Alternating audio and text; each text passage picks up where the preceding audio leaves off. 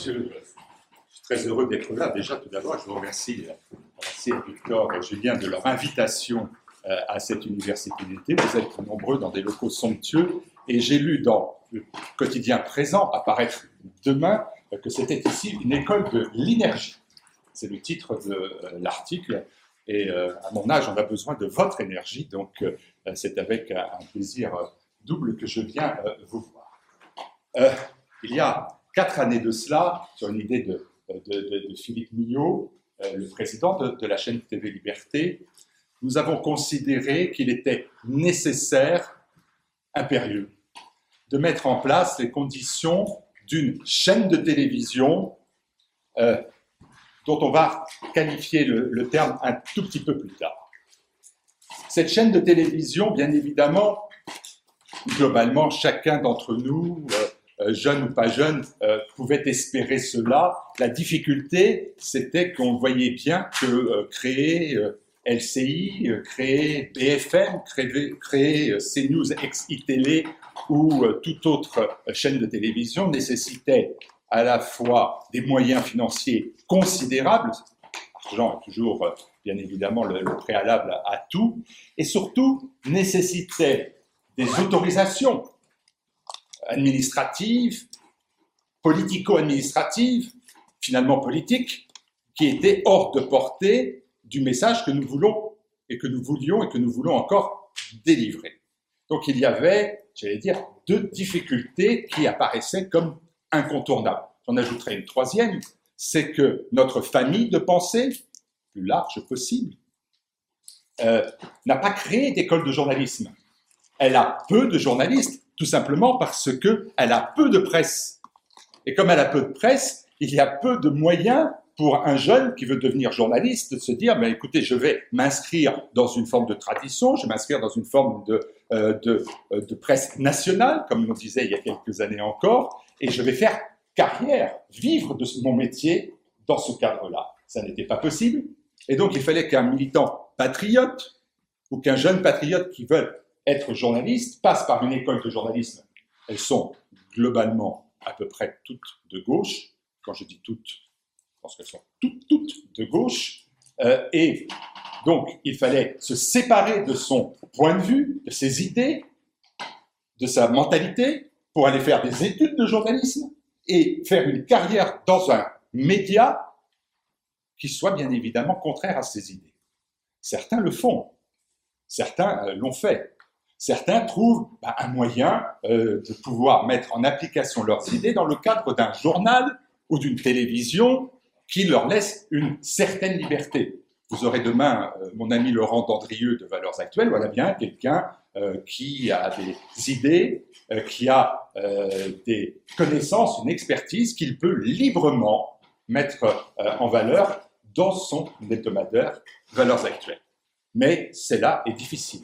Et l'autre journaliste, dont je ne donnerai pas le nom, mais qui est un ami et qui travaillait sur LCI, travaille encore sur LCI et qui sera bientôt sur euh, une radio périphérique, eh bien, éprouve les plus grandes difficultés à pouvoir associer son propre point de vue aux exigences de la télévision, qui sont celles de LCI, donc de TF1, ou de la radio, qui sont celles d'une radio périphérique. Et quand il travaillait à LCI, la plus grande difficulté qu'il a eue, c'est de pouvoir être chroniqueur sur Radio Notre-Dame, radio catholique euh, parisienne, euh, qui n'est pas bien évidemment euh, radio connue pour être une grande aventurière dans le patriotisme et dans le nationalisme français.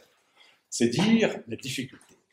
Donc nous avons créé cela. Pourquoi nous l'avons pu le créer? Premièrement, pour, vous verrez les questions financières plus tard, c'est un petit peu vulgaire, mais ça a son importance. Nous l'avons créé parce que les moyens techniques étaient aujourd'hui disponibles via effectivement l'Internet. L'Internet a été le, moyen fondamental de pouvoir toucher le public sans passer sous les fourches codines, ou presque, euh, de l'administration politique audiovisuelle qui porte en France le nom de, de CSA. Et c'est donc à partir de là que nous avons créé nos propres studios. Nous en avons dorénavant 3, 750 mètres carrés. Alors quand je suis ici au sein de cette institution, 750 mètres carrés, c'est petit. Euh, mais quand on est en région parisienne, 750 mètres carrés, ça devient appréciable. Nous avons trois studios, une radio, des émissions. Et aujourd'hui, nous produisons en termes euh, d'émissions autant, autant euh, qu'une chaîne comme KTO. Je reprends là aussi une chaîne que vous connaissez certainement, qui est une chaîne qui a une inspiration catholique.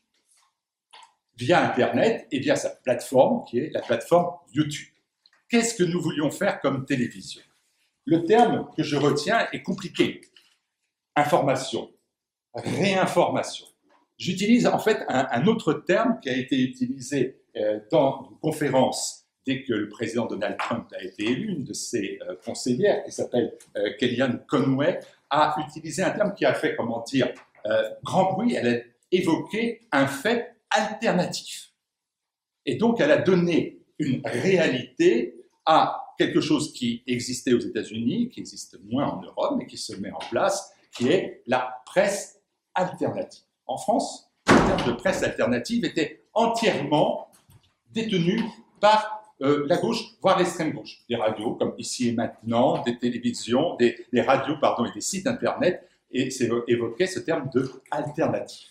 Et aujourd'hui, c'est vrai que j'ai plutôt euh, l'idée de qualifier TV Liberté de presse alternative.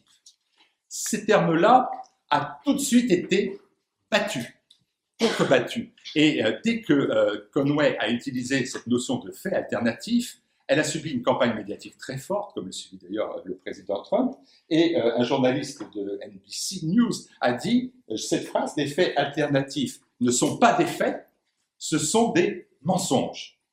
C'est-à-dire que le journaliste, qui a été entièrement soutenu par sa corporation, s'est fait en fait le, seul détenteur de la vérité factuelle, de la vérité officielle.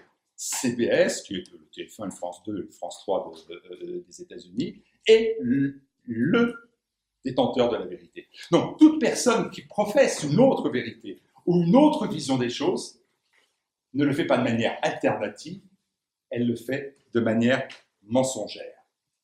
Et en France, le terme de réinformation a été très rapidement transformé en réinfosphère, ce qui, bien évidemment, était passé totalement inaperçu, parce qu'une réinfosphère, c'est une sphère de la réinfo, mais c'était aussi, bien évidemment, l'idée de ghettoiser, de mettre des citadelles autour de cela, et donc de commencer à mettre euh, en, de côté cette réinfosphère, réinfosphère qui devient fachosphère.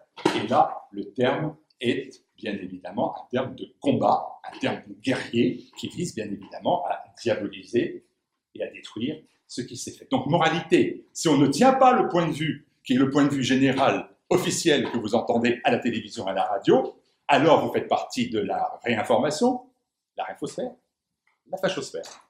Et donc, vous êtes dans le mensonge. Le terme fachosphère, c'est un word, un word, un fake news. On dit fake news, et eh ben c'est un fake word. C'est un mot mensonger. Il n'y a pas de fachosphère. La presse alternative, en France, elle n'est pas seulement de droite nationale, elle n'est pas seulement patriotique. Il y a beaucoup d'autres sphères où on essaie, dans les questions géopolitiques, dans les questions de politique internationale, de donner un point de vue alternatif. La réalité de la presse aujourd'hui, c'est que la presse mainstream, puisqu'il faut utiliser un terme qui soit antinomique de la presse alternative, je l'appelle donc la presse mainstream, excusez-moi pour l'utilisation du terme euh, en anglais, euh, mais après, ce sont des mots guerriers. C'est la presse classique, ça, ça va. Ou la presse ennemie, ça, c'est un terme qui est parfaitement guerrier. Donc, nous utilisons un terme assez neutre, la presse mainstream. La presse mainstream, elle, elle est aujourd'hui sur la défensive. C'est-à-dire que, bien évidemment, quand elle dénonce les fake news, quand elle dit qu'il y a une fachosphère, c'est parce qu'elle sent bien qu'il y a un moteur d'information, une zone d'information qui lui échappe, et qui lui échappe totalement. Ça a son importance. Je vous donne un exemple, rapide. Quand euh, le pape émérite, le Saint-Père Benoît XVI, a été élu en, 2005, le pape, la première chose qu'il a subie, c'est une campagne internationale, mondiale, sorosienne, pourrait-on dire, si on voulait essayer de trouver la source euh, de l'attaque, indiquant que euh, le Saint-Père avait été un jeune nazi et qu'il avait milité sous l'uniforme allemand nazi pendant la Seconde Guerre mondiale, ce qui, bien évidemment, est une aberration et ne nécessite absolument pas de donner des explications. C'est parfaitement exact. La famille euh, Ratzinger était une famille qui était dans l'opposition, qui n'a absolument pas, comment dire, euh, approché l'éclairisme, ni le frère, ni la sœur, ni, ni les parents. Mais cette campagne-là a été faite. Il n'y a pas eu, à ce moment-là, de contre-propagande, c'est-à-dire de réinformation, de rétablissement rapide, parce que les moyens de la presse alternative en Europe étaient à cette époque encore assez faibles. Aujourd'hui, TV Liberté serait dans la capacité de dire, bien évidemment, que cela est faux. Vous allez me dire, c'est parce que c'était Benoît XVI qui était attaqué et qu'il y avait derrière une idée de s'en prendre à celui qu'on apprenait, qu'on présentait comme étant quand même le pape d'une tradition. Mais quand on nomme un pape plus progressiste ou présenté comme tel, euh, qui est le pape François, notre pape actuel, il subit dès sa désignation une campagne qui passe assez rapidement cette fois-ci, parce qu'il est quand même considéré comme progressiste, mais qui passe quand même sur le thème il a aidé la dictature en Argentine, il a été lié à la dictature d'extrême droite, donc en Argentine. Toute chose qui, bien évidemment, va s'effondrer. Donc, l'utilisation de fake news de la part de la presse mainstream, c'est au quotidien. Et donc, notre rôle à nous, c'est bien évidemment de faire donc pas une propagande, mais donc bien et bel et bien une contre-propagande, c'est-à-dire rétablir les faits, rétablir la vérité. Donc, la presse mainstream est sur la défensive. Elle fait face, il faut bien le dire, à un mécontentement populaire qui est important. Exemple, France Inter Patrick Cohen fait ce qu'on appelle la matinale, matinalier dans la radio, c'est-à-dire ceux qui font le matin de 7h à 9h, ils arrivent à 4h30 du matin, on appelle ça des matinaliers. Pas un métier facile, Arnaud Menu qui est venu il y a deux ans, je crois, ici, est le matinalier de, Radio Liberté, TV Liberté. Bon, il voilà, faut se lever tôt, euh, il faut regarder la presse, etc. Bon, c'est un métier euh, compliqué. Patrick Cohen l'a fait sur France Inter. Il a réuni, et maintenant sur Europe 1 à partir de lundi, il a réuni l'ensemble de ses euh, responsables, car ils ont étudié le fait que la matinale de France Inter, première matinale de France sur la première radio de France, eh bien, n'était plus écoutée par les 18-24 ans. Ça tombe bien, si je fais lever la main, qui est-ce qui a entre 18 et 24 ans, un peu moins, un peu plus ici Je pense que là, au sein de ce groupe, ici, devant la centaine de personnes devant lesquelles je parle, personne a priori, n'écoutent la matinale de France Inter. Or, ça pose pour eux un énorme problème. C'est que d'un seul coup, la source de propagande officielle, la source d'État, hein, parce qu'on dit en Russie, les, radios sont aux mains de Poutine, parce que c'est les radios d'État. En France, France Inter, c'est la radio d'État. Sais pas de qui elle est, encore j'ai une petite idée, mais euh, néanmoins, c'est une radio d'État de la même façon. Et la radio d'État n'est plus écoutée par personne qu'à 18-24 ans. Ça pose un énorme problème ça amène à être sur la défensive. Tellement sur la défensive que il y a l'idée, bien évidemment, de résoudre cette difficulté. Or, il y avait deux possibilités pour la presse mainstream. C'était de se dire, eh bien, face à ce mécontentement de la population, c'est-à-dire qu'ils ne nous écoutent plus, qui nous regarde plus, que le journal de TF1 qui était suivi par 10 millions de personnes ne l'est aujourd'hui que par 5-6 millions qui sont perdus, la moitié de leurs téléspectateurs en, quelques années, eh bien, qu'est-ce que nous allons faire? Nous allons nous ouvrir, nous allons donner la parole à Zemmour, à Polony, nous allons donner la parole aux gens de TV Liberté, je ne parle pas à Bill, hein. Mais euh, on va leur donner la parole. C'est ça qu'on va faire. On va ouvrir. On va donner le sentiment qu'on prend en considération et le vote des Français, et leurs aspirations, et leur, comment dire, et ce qu'ils transmettent au quotidien. Et quel est ce qui est fait est absolument le contraire. C'est-à-dire qu'on ferme un peu plus le système, on le bloque totalement, empêchant Polonie, euh, qui n'est pas, là encore, non plus, euh, j'allais dire, la, la militante nationaliste, c'est pas Jeanne d'Arc, Polonie moins qu'on. Bon, mais on va empêcher Zemmour de parler, on va empêcher tout ce qui est un peu représentatif de la droite, tout simplement, de s'exprimer d'une manière autre qu'une manière ironique, et on va leur laisser quelques miettes, c'est-à-dire qu'on va bloquer totalement le système. D'où l'idée, bien évidemment, de poursuivre euh, l'engagement d'une presse alternative. Et enfin, on va bien évidemment bafouer euh, le pluralisme. Et là, je vous donne des chiffres qui sont très simples. Je disais sur les écoles de journalisme, euh, quel près des, professionnels standardisés et uniformisés. Euh, les journalistes, euh, lors de l'élection de François Hollande en 2012, je n'ai pas François, Emmanuel Macron, je ne l'ai pas encore, hein, mais lors de l'élection de François Hollande en 2012, aux élections professionnelles, le CNJ est majoritaire devant la CGT et la CFDT, et l'ensemble de la presse, très grande majorité de la presse, vote à gauche. Autre exemple, aux États-Unis, Donald Trump, qui n'est pas républicain, qui est autre chose que des républicains, est placé devant un monde médiatique dont les élections, les dernières élections, les chiffres sont que 7% des journalistes américains ont voté pour les républicains. 7%. C'est donc dire qu'il a face à lui, bien évidemment, une opposition qui est, comment dire, euh, très difficile à, à. Ensuite, et si je retrouve la suite de mon propos, on est donc devant une situation qui est une situation de médias mainstream euh, qui sont bloqués. Honnêtement, ça n'est pas une grande nouveauté. Euh, cela avait déjà été dénoncé en d'autres temps, ça a été dénoncé euh, par Balzac. cela a été dénoncé aussi par, par Léon Daudet, qui avait écrit en, en 1935 euh, un bréviaire du journalisme. Euh, et lui, il était journaliste depuis 45 ans, donc il connaissait son métier. Et lui, euh, il dépeignait déjà en 1935 une société où les élites et, la politique étaient ruinées par la corruption, par une police politique qui était au-dessus des populations, et dit si la presse n'est pas l'expression des mouvements et des révoltes de la conscience publique, de l'indignation contre l'injustice, elle n'est qu'un enregistrement morne et passéiste des faits. Donc, Daudet, lui, militait pour un journalisme engagé, il militait pour l'idée de la polémique. Et donc, ce que je veux vous dire, c'est que la presse alternative doit être, non pas une presse de propagande, nous avons retiré ce terme-là, elle doit être une contre-propagande, elle doit être aussi une presse qui n'a pas peur de la polémique il n'y a pas à avoir peur de pouvoir exprimer ses faits.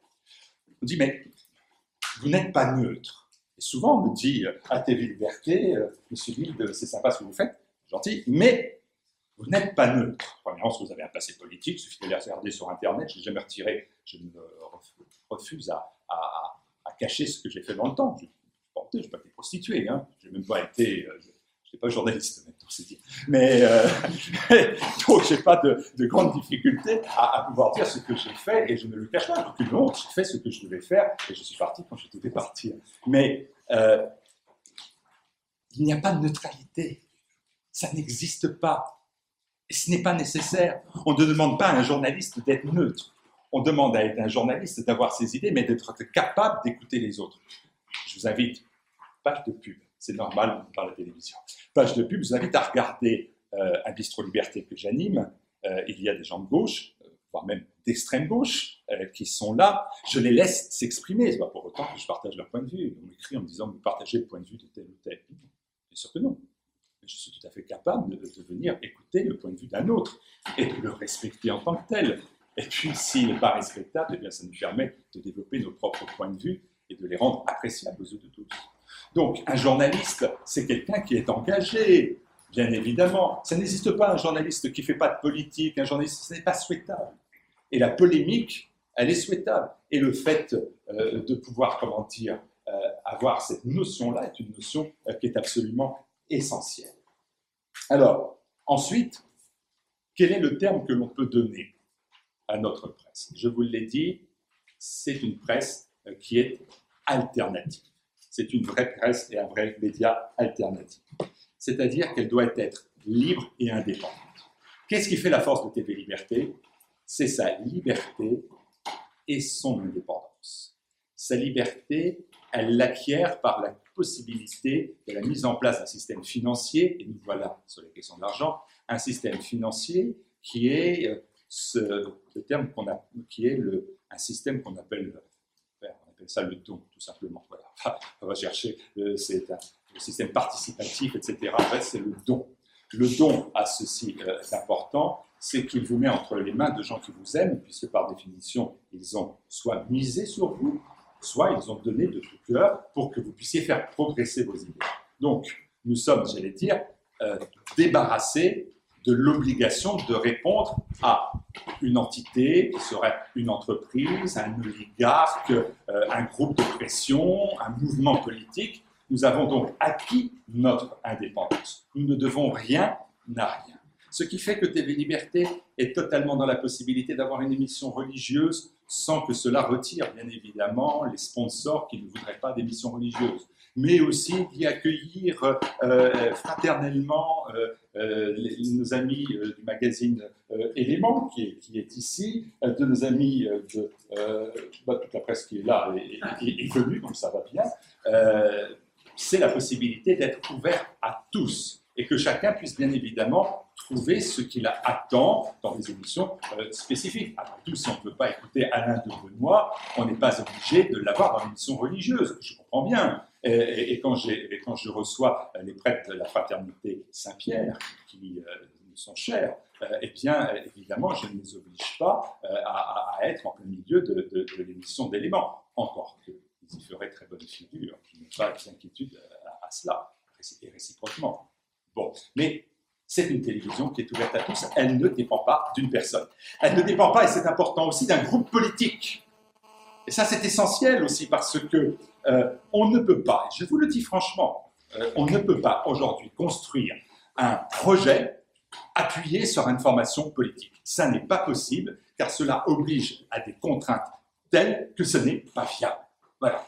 La télévision que nous avons créée, TV Liberté, n'est pas une télévision de propagande. Or, la politique, c'est de la propagande. C'est comme ça. Donc, nous sommes absolument libres, libres de recevoir les républicains, libres de recevoir les gens d'Action française, libres de recevoir les gens du Front National, les gens de Dupont-Aignan, je vais en oublier, je vais faire des ennemis à vie, euh, libres de recevoir euh, nos, amis euh, qui d'autres formations politiques, le Parti de la France, tous ceux qui veulent venir sont les bienvenus, car nous ne dépendons de personne. Nous avons des inclinaisons personnelles, bien sûr, mais celles-ci restent dans notre domaine privé. Chacun a le droit de venir s'exprimer et nous avons le droit de dire quand ça va et quand ça ne va pas. C'est aussi notre euh, liberté. Donc ce média alternatif ne peut se concevoir que s'il est indépendant et libre. Les médias alternatifs doivent produire aussi une information qui est vérifiée euh, et qui doit être exemplaire. J'attire votre attention euh, là-dessus TV Liberté, ce sont aujourd'hui euh, une quinzaine de personnes qui travaillent continuellement. La télévision, c'est lourd, c'est long, c'est difficile. La radio, ça va. La radio, on se met devant un micro et puis on parle. Et si vous êtes en maillot de bain, vous pouvez dire que vous êtes euh, au milieu euh, du musée du Louvre.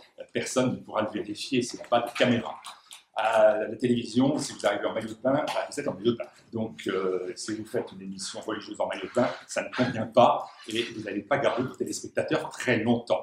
En réalité, il faut se préparer à l'avance. Et puis, j'ai découvert au fur et à mesure des années que je n'étais pas moi un spécialiste de la télévision, bah, que si, par exemple, nous filmions ici pour TV Liberté, aurait été une bonne idée? Eh ça, viendra, il faudra les moyens, mais ça viendra. Eh bien, euh, nous aurions dit à, vos responsables euh, que nous n'avons pas assez de lumière de ce côté-là, mais que nous avons trop de lumière de ce côté-là, qu'il faut nous éteindre les lumières qui sont ici, que donc il faut fermer euh, les fenêtres qui sont là, parce que si nous ne les fermons pas avec des rideaux, on ne pourra pas filmer de manière correcte. Voilà, donc il y a tout un système qui fait que si nous voulions filmer dans son ensemble, j'entends pas en filmant une ou deux personnes ou, l'intervenant, là la preuve cela fonctionne bien, mais pour faire de la télévision, il y a des exigences, des contraintes qui font qu'une émission comme Bistro Liberté, euh, que j'anime, nécessite 5 heures de préparation en amont, pas, j'entends pas intellectuel, mais technique. 5 heures, il faut faire les décors, il faut faire les caméras, il faut faire les, images, il faut mettre tout ça en place, et que bien évidemment, ça ne se remet pas en place après, tout de suite, euh, par l'opération du Saint-Esprit. Malheureusement, il n'intervient pas dans ce domaine-là, il a bien raison d'autres choses à faire. Et donc, nous remettons en place, bien évidemment, les tables, euh, les chaises, et cela reprend un certain temps. En moralité, la télévision, c'est lourd, ce sont beaucoup euh, de contraintes, mais ça nous oblige à être exemplaires. Et quand nous faisons le journal de TV Liberté, il y a un principe que je donne à Elise Blaise, qui est la rédactrice en chef. Je lui dis voilà, il faut que ça soit vérifié. Je dis ceinture et bretelles. Voilà. Pour que le pantalon tienne, on met une ceinture. Bon, si on met les bretelles en plus, on est quand même là sûr que le pantalon va tenir. Eh ben, c'est la même chose pour les informations. Il faut que ça soit ceinture et bretelles. On ne peut pas se tromper. On n'a pas le droit de se tromper parce que si nous ne sommes pas exemplaires, nous serons attaqués et nous serons dévalorisés. Donc, nous devons être exemplaires. Ça veut dire que quand nous nous trompons, ça nous arrive. Ça nous arrive. Eh bien, il faut le reconnaître. Or, la presse mainstream ne reconnaît jamais Si elle le fait, elle le fait par une petite phrase vraiment en fin, en fin, du journal de manière très Moi, je crois que quand nous nous trompons, nous nous trompons. Et quand euh, nous avons fait commis une erreur, eh bien, il faut le reconnaître. C'est le début d'une certaine forme de, sagesse et de reconnaissance qui fait que quand vous regardez le journal de TV Liberté, globalement, vous pouvez vous dire que ce que vous y voyez, c'est la vérité. Voilà. Moi, j'ai euh, fait un sujet, on a fait un sujet hier, petit incident, on a fait un sujet hier sur, euh, avant-hier, sur Google, quand vous cherchez blanc, mariage blanc, pas mariage blanc, mariage communauté blanche, vous cherchez le mot blanc, vous cherchez euh, marié blanc, vous mettez le terme blanc, euh, Google vous donne des images qui sont toutes sauf des blancs. Voilà, donc ça c'est une réalité. Et je ne le croyais pas. Donc j'ai fait venir mon journaliste qui avait fait le sujet en disant tu, me dis n'importe quoi, tu vas aller sur un autre ordinateur, tu me montres cela, et effectivement, vous regarderez, vous mettrez euh, suprémacisme blanc, crac, euh, vous avez des images de tout sauf des blancs. Bon, bah, Google a euh, fait une sorte de préférence à, sa façon, qui lui appartient et que nous avons montré, que nous n'avons pas idéologisé, nous l'avons montré. Chacun, après, se détermine et voit ce qu'il doit en penser mais j'ai fait vérifier par deux fois parce que moi-même, je ne le croyais pas. Si je ne le crois pas, je me dis alors, le téléspectateur qui regarde va se dire, il y a une astuce. Il n'y a pas d'astuce, euh, c'est assez probant, vous regarderez, c'est assez euh, formidable, mais euh, vous regarderez aussi, c'est encore plus simple pour vous, vous irez regarder Le Pen, pas mal, le, méchant Jean-Marie. Vous regarderez, vous taperez Jean-Marie Le Pen et vous regarderez les images. Et vous verrez que pour que ça soit un méchant, il n'y a pas une image où il est, il est beau alors c'est tenté qu'il soit beau, mais il n'y a pas une image où il est souriant, il n'y a pas une image où il est sympathique, il y a une image où il est toujours en train de faire des grimaces. Bon, et euh, ça, comment dire, bien évidemment, détermine dans l'esprit général une image, une image qui n'est pas valorisante. Donc Google est un instrument qui n'est pas un instrument neutre. Bon, vous le savez, vous êtes euh, des personnes aguerries et informées, mais le, le, le citoyen lambda, le vétuspe comme ne sait pas cela, il pense que, Google n'est qu'une autoroute que l'on emprunte euh, et que finalement, euh, elle n'intervient pas dans ce que je cherche ou dans ce que je trouve. Alors c'est absolument le cas, ce n'est pas seulement euh, quelque chose de neutre, ce n'est pas un, fil neutre qui transporte de, l'information, c'est un filtre, un filtre d'information, c'est-à-dire qu'il prend l'information au départ, il le filtre, il le bouge, il le transforme pour le restituer à la masse en, aval. Et donc ça, je pense que ce sont des informations qu'il est nécessaire de donner, mais il n'est pas nécessaire d'appuyer la démonstration. C'est dans cela que nous ne faisons pas euh, de la propagande. La dernière chose que je voudrais vous dire, parce qu'il faut que j'aille vite, c'est que nous devons être exemplaires. Et là, quand je dis cela, suis toujours très embêté parce que euh, je n'ai plus votre âge, presque plus. Euh, j'ai des fils de votre âge. Et quand je dis cela, je me dis, oh là là, je vais être pendant les cinq minutes catalogué, si vous êtes sympathique avec moi, vieux, si vous n'êtes pas sympathique, vieux con. Euh, et vous allez dire, mais vraiment, qu'est-ce qu'il vient nous dire Parce qu'il tient un discours euh, qui n'est plus un discours audible. Je ne dis pas parfait, mais pas là. Ce que je crois, c'est qu'on ne peut pas être autre chose que ce que l'on est. C'est une porte ouverte, une porte enfoncée, mais je crois qu'on ne peut pas tricher. On ne peut pas être, et ça c'est la télévision, arriver, mettre son costume et changer de son être. C'est-à-dire, euh, euh, je suis après tout, je me fiche de la religion. Je ne m'intéresse pas à la religion, mais je travaille sur Catéo parce que ça me donne du travail et après tout, bon, bah, j'écoute leur, leur fadaise, leur calembredaine, je crois rien de tout leur gris-gris, mais néanmoins, ça me fait gagner de l'argent. Ça n'est pas viable. Ça n'est pas viable humainement, personnellement. Ce n'est pas digne pour soi. Mais ça n'est pas digne des gens à qui on s'adresse. Et donc, je pense qu'on ne peut pas tricher dans la vie. Et qu'il faut être ce que l'on est, tel que l'on est. Et donc, l'exemplarité, c'est à celle-là que je fais appel pour vous aussi, c'est d'être ce que nous sommes et rien de plus. Je vous ai dit tout à l'heure que je n'ai jamais souhaité faire retirer ce qui était ma vie antérieure, 55 ans, il y a quand même à partir d'un certain moment une vie antérieure, euh, faite beaucoup de militantisme, donc avec beaucoup d'images, beaucoup d'articles. Je n'ai pas retiré. Pourquoi je n'ai pas retiré? On m'a dit un jour, on m'a dit, viens, je vais t'expliquer, on peut faire, euh, ça coûte telle somme, etc. Et tout, mais on peut te retirer. Non, je suis ce que je suis. Je ne regrette rien de ce que j'ai fait et je suis ce que je suis. Quand je suis arrivé à TV Liberté, je dis à Philippe Mignot, je suis catholique. Bon, j'aurais pu ne pas l'être. Il se trouve que je le suis. Et il se trouve que dans mon métier, jamais, Philippe, vous m'entendez bien, jamais, Philippe, je mettrai sous le boisseau, je cacherai ce que je suis réellement. Ne me demandez pas d'être autre chose que ce que je suis. Demandez-moi d'écouter ceux qui ne sont pas catholiques, bien sûr. C'est Dieu, si j'ose dire. Mais demandez-moi de les comprendre, bien sûr. Demandez-moi de leur donner la parole, mais bien sûr. De les accueillir fraternellement, mais bien sûr. Mais ne me demandez pas de me trahir ou de trahir ce que je suis parce que cela n'est pas possible. Et donc, il y a une forme d'exemplarité qui est totalement nécessaire. La réinformation et la presse alternative doit être basée sur la sincérité, sur la vérité et doit refuser le mensonge. Et le mensonge, si on le refuse, on le refuse déjà pour soi. On est ce que l'on est. On vous apprécie tel que vous êtes. Et si on ne vous apprécie pas, on vous apprécie pas. Et puis, on passe à quelqu'un d'autre. Nous sommes quelques milliards sur Terre. On n'a pas encore vu tout le monde. Donc, on finira bien par plaire à quelqu'un.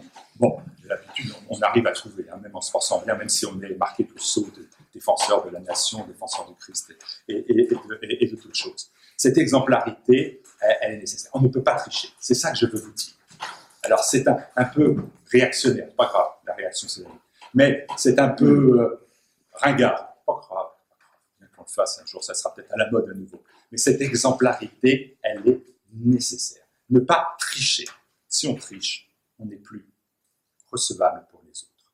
Et euh, c'est toute la distinction. Vous voyez, je pense que ce qui fait la détestation aujourd'hui de la presse mainstream, c'est que euh, les gens on considèrent que, un, ça ne leur parle plus, ça ne leur parle plus de leurs difficultés à eux, de ce qu'ils vivent, ça s'est éloigné. Vous voyez, pendant 10 minutes, un quart d'heure, j'étais entre deux trains à Argentan.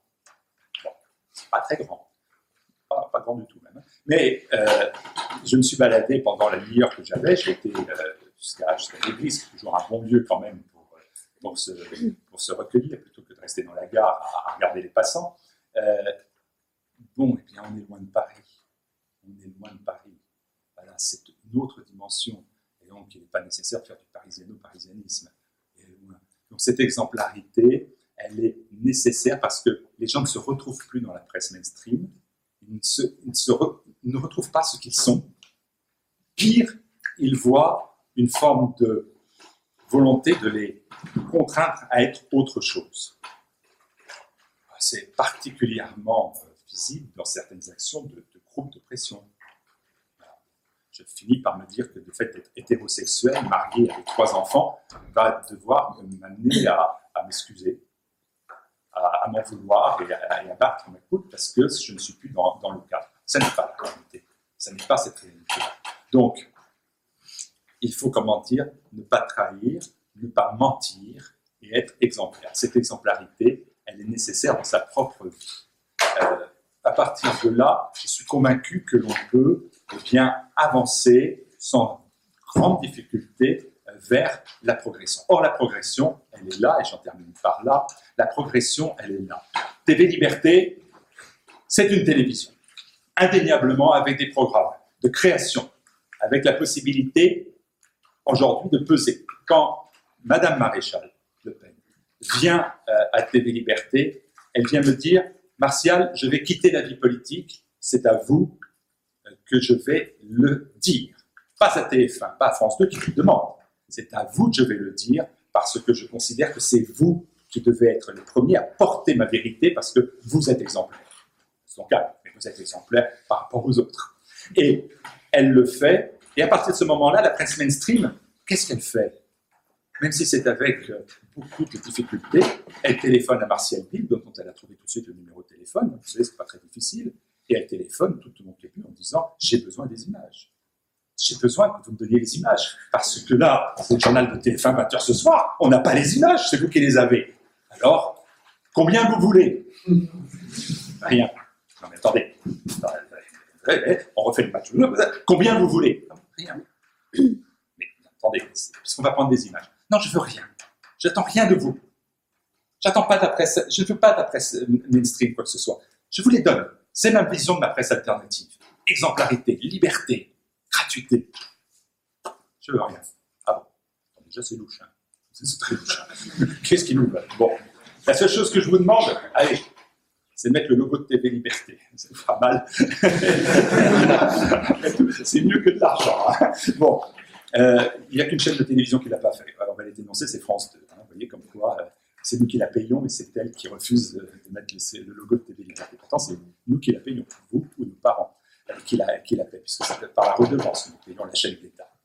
Euh, mais à cette petite incartade près, ils vont agrandir l'image pour enlever le logo de TV Liberté, ils vont reprendre les images. C'est-à-dire qu'à partir de ce moment-là, et c'est dans les deux minutes que je vais, faire le plus vite possible pour terminer ça, c'est que à ce moment-là, nous avons touché non pas le, firmament de ce que nous devons être, non pas euh, c'est une finalité, enfin nous avons réussi, non, nous avons touché pour la première fois les dividendes de ce que nous sommes, créateurs d'informations pour la presse mainstream. Nous avons été plus vite qu'eux. Nous n'avons pas recopié la presse mainstream. Nous n'avons pas été, comment dire, des simples euh, d'une simple réécriture de ce que la presse mainstream avait trouvé. Nous sommes, nous, créateurs de notre propre information. Quand nous allons à Calais euh, voir ce que les Français, et non pas euh, ceux qui, comment dire, posent des problèmes aux Français, nous sommes créateurs d'informations, personne ne l'avait fait. C'est ça qui est notre rôle. Et plus nous nous développons, plus nous avons cette capacité d'être créateurs d'informations et de pouvoir toucher, comme nous l'avons fait au mois de mai, pour la première fois, euh, et c'était en mai, c'est redescendu un peu en juin, 3 millions de personnes en un mois, 2 millions et demi euh, en, juin dernier. Je vais vous dire, je vais vous choquer, pardon, mais 3 millions sur YouTube, euh, si je mets tout nu avec une pub dans le derrière, je l'ai fait. C'est comme ça. C'est comme ça, YouTube. Voilà. Hein? Si j'avais une poule qui chante à côté de moi, c'est 5 millions. Hein? Bon, c'est ainsi. Mais 3 millions sur quelque chose de sérieux qui est, bien évidemment, euh, puissant, qui est intellectuellement avec une certaine hauteur que nous espérons euh, de vue, ça reste bien évidemment un chiffre très important. Suffisamment important pour que le journal Libération s'en inquiète, c'est encore une bonne nouvelle. Euh, et, et, mettre à la une le fait qu'aujourd'hui, les gros médias euh, sur le net sont des médias alternatifs, car, et là je le dis encore dans les 15 secondes qui sont les 30 secondes, TV Liberté n'est pas le seul média de presse alternative, loin de là. Et il y en a d'autres, je pense bien évidemment Souche, à Boulevard Voltaire, et à beaucoup d'autres, de, Soral, euh, à, ce que vous voulez d'ailleurs. Moi, je n'ai pas de limite à, cela. Je respecte tout le monde. Tout le monde dans la presse alternative, je respecte tout le monde. Je ne suis en guerre contre personne. Que chacun mène son action de son côté. Que chacun fasse. Vous faites un énorme travail, qui est un somptueux travail. Vous le faites. Je viens vous féliciter d'être là. Et bien évidemment, je vous laisse le faire. Je ne veux pas ni toucher une virgule, ni un point de ce que vous faites, de ce que vous dites, de ce que vous avez décidé. C'est ça le respect. L'exemplarité passe aussi par le respect. Moi, je respecte Soral. Je ne suis pas soralien. Je n'ai pas de contact avec un Soral. Mais je respecte son travail. Il le défend. Il se fait attaquer s'il doit être attaqué. S'il dépasse les limites, et il connaît les limites, eh bien, il est un grand garçon et il le gère. Je respecte de côté nos amis Boulevard Voltaire et Robert Ménard, avec qui nous avons des partenariats. Je respecte nos amis présents, je respecte nos amis de toute la presse alternative. Je respecte aussi la presse alternative de gauche qui mène le même combat que moi euh, et, que nous dans certains aspects. Je pense géopolitique par exemple, quelquefois. Euh, et bien dans ces domaines-là, je pense qu'il y a des interactions qui, qui, qui, peuvent se mener. Aujourd'hui, donc, 3 millions de personnes, un tout petit peu moins euh, au, mois de juin. Bah, c'est une force qui va, comme dirait Victor Hugo. Euh, c'est une force qui va, et suffisamment importante pour qu'elle, bien évidemment, inquiète euh, l'adversaire, ce qui est en soi la meilleure nouvelle que je pouvais vous transmettre euh, aujourd'hui. Voilà, j'ai essayé d'être court en étant long, mais j'ai que deux minutes de retard par rapport à ce que vous demandez.